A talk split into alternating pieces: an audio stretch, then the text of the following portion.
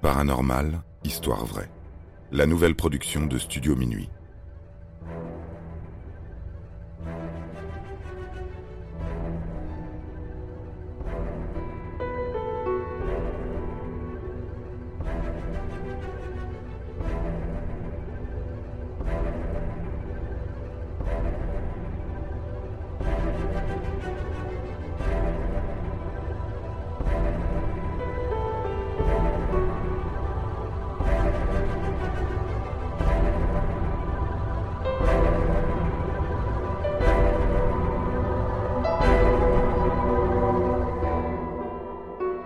Little Bastard ou la voiture maudite de James Dean. Au petit matin du 30 septembre 1955, James Dean et son mécanicien quittent Los Angeles et prennent la route pour Salinas, capitale de la laitue, non pas pour une salade composée, mais bien pour une course.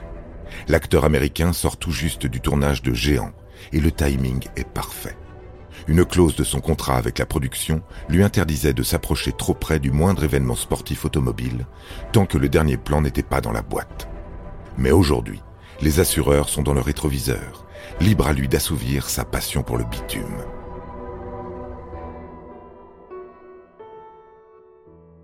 Après 4 heures de trajet, 400 km avalés et une petite contravention pour excès de vitesse, les deux hommes arrivent au bout de la route 466. À un croisement en direction de la ville de Scholheim, un étudiant coupe la priorité, s'engage pour tourner et percute violemment le véhicule arrivant sur sa gauche. Sorti de piste et tête à queue, le mécanicien heurte le tableau de bord et son corps est propulsé dans les airs. Quant à James Dean, un coup du lapin le tue instantanément. Il a 24 ans, ce 30 septembre 1955. À l'aune d'une carrière fulgurante, il entre malgré lui dans la légende, un peu plus tôt que prévu. Sur les lieux de l'accident, chaque corps de métier abat sa besogne. La police établit barrage et périmètre de sécurité. Les transporteurs emportent les défunts à la morgue, et deux garagistes remorquent la carcasse du véhicule fauché. Ils reconnaissent la Porsche 550 Spider, un modèle très rare. Seulement 90 exemplaires ont été produits par le constructeur allemand depuis 1953.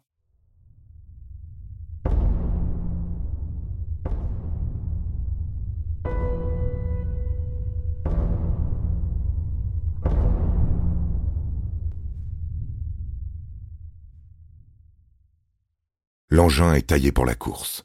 Dépourvu de toit, pare-brise et autres éléments superflus. Une véritable fusée, aérodynamique à souhait, avec ses 110 chevaux sous le capot, qui vous propulse à 200 km heure avant que vous n'ayez eu le temps de dire ouf. Vous pensez bien, lorsque James Dean rencontre une telle merveille une semaine auparavant chez son concessionnaire, il en tombe amoureux à la seconde près. Il en fait l'acquisition pour 7000 dollars et rebaptise la bête Little Bastard que l'on pourrait traduire avec poésie par petit salaud. La bête de course porte hélas bien son nom, et n'a pas attendu longtemps pour ôter la vie de son propriétaire. Désormais en lambeaux, elle est misérablement tractée à moins de 90 km heure par nos deux mécaniciens, mais ne semble pas avoir dit son dernier mot.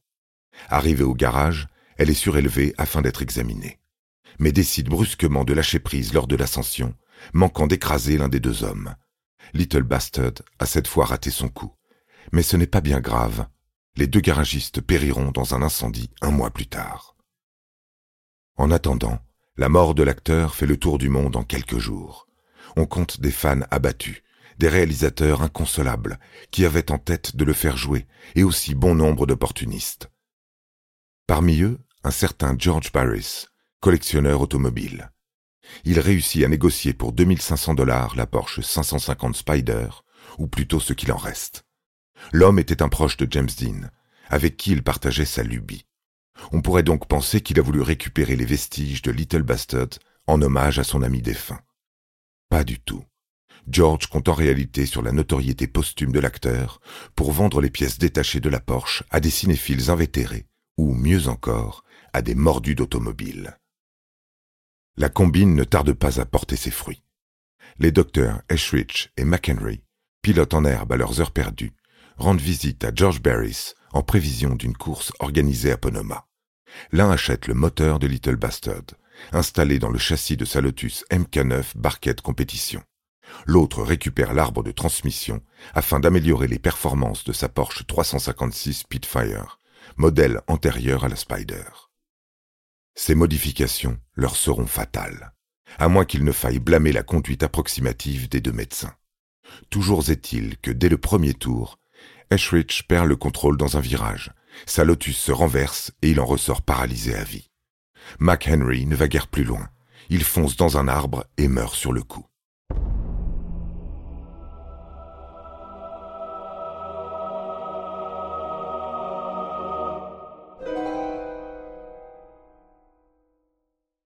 À ce stade, George Barris pourrait commencer à se demander si quelque chose cloche avec Little Bastard, dont la malveillance cause de plus en plus de drames. Mais toujours pas. Peu de temps après l'hécatombe de Ponoma, un jeune admirateur de James Dean casse sa tirelire pour récupérer deux pneus miraculés provenant de la Porsche Spider. Il ne roule même pas dix bornes que les pneus explosent subitement. Le jeune homme en sort indemne. On ne peut en dire autant de sa voiture. Là, George décide enfin d'arrêter les frais.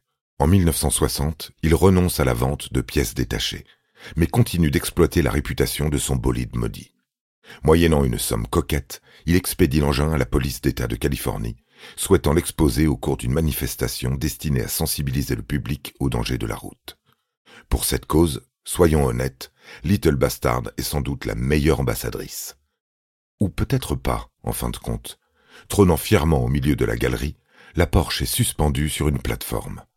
Évidemment, au bout d'un moment, deux boulons du promontoire sautent sans aucune raison. La voiture chute et broie à l'atterrissage les deux jambes d'un adolescent de 15 ans.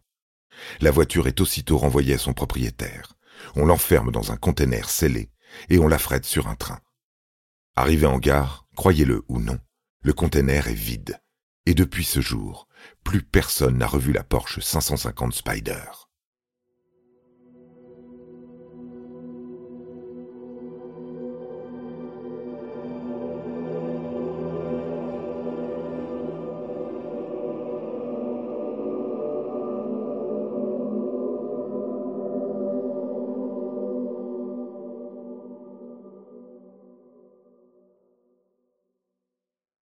En 2020, soit 60 ans après la mort de James Dean, le Volo Auto Museum dans la banlieue de Chicago est contacté par un homme d'une cinquantaine d'années. Il répond à une annonce de musée qui, depuis des lustres, cherche à mettre la main sur Little Bastard. Un million de dollars sont même prévus en récompense à celui ou celle qui la retrouvera. Cet individu raconte alors au conservateur une étrange histoire. Tout commence par une cicatrice sur son index droit, dont il ne se rappelle pas la cause. Il consulte un hypnothérapeute qui l'aide à scruter dans sa mémoire l'épisode oublié. En transe, l'homme se serait rappelé qu'à l'âge de six ans, il a aidé son père et plusieurs de ses amis à emmurer une voiture dans un immeuble quelque part dans le comté de Whatcom, à Washington. Il ne se souvient pas, hélas, de l'emplacement exact, mais il affirme que l'engin répondait à la description de la Porsche 550 Spider. Le Volo Auto Museum, ne pouvant pas s'amuser à creuser dans tous les bâtiments de la région, refuse de verser la prime, faute de précision. L'homme repart, penaud, et le mystère reste entier.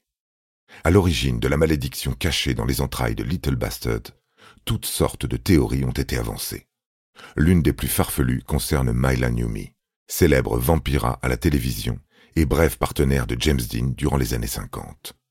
Ce dernier a eu le malheur de nier en interview toute relation amoureuse avec Madame Newmy.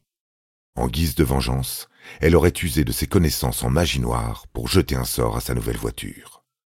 Il faut rappeler les mots prémonitoires d'Alec Guinness, adressés à son jeune ami lorsqu'il l'a vu au volant de sa Porsche 550 Spider. James, si tu la conduis, tu vas mourir dans quelques jours. En sachant que l'homme a interprété un chevalier Jedi dix ans plus tard dans Star Wars, on peut aisément lui faire confiance lorsqu'il est pris d'un mauvais pressentiment.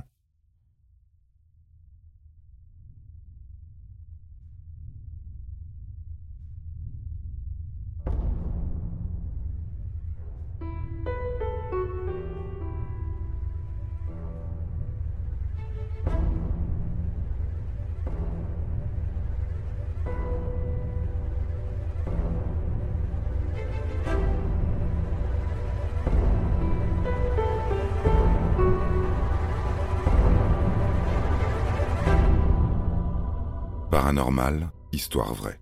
La nouvelle production de Studio Minuit. Interprétation Florent Houlier. Production John Mack. Musique composée par David Rampillon.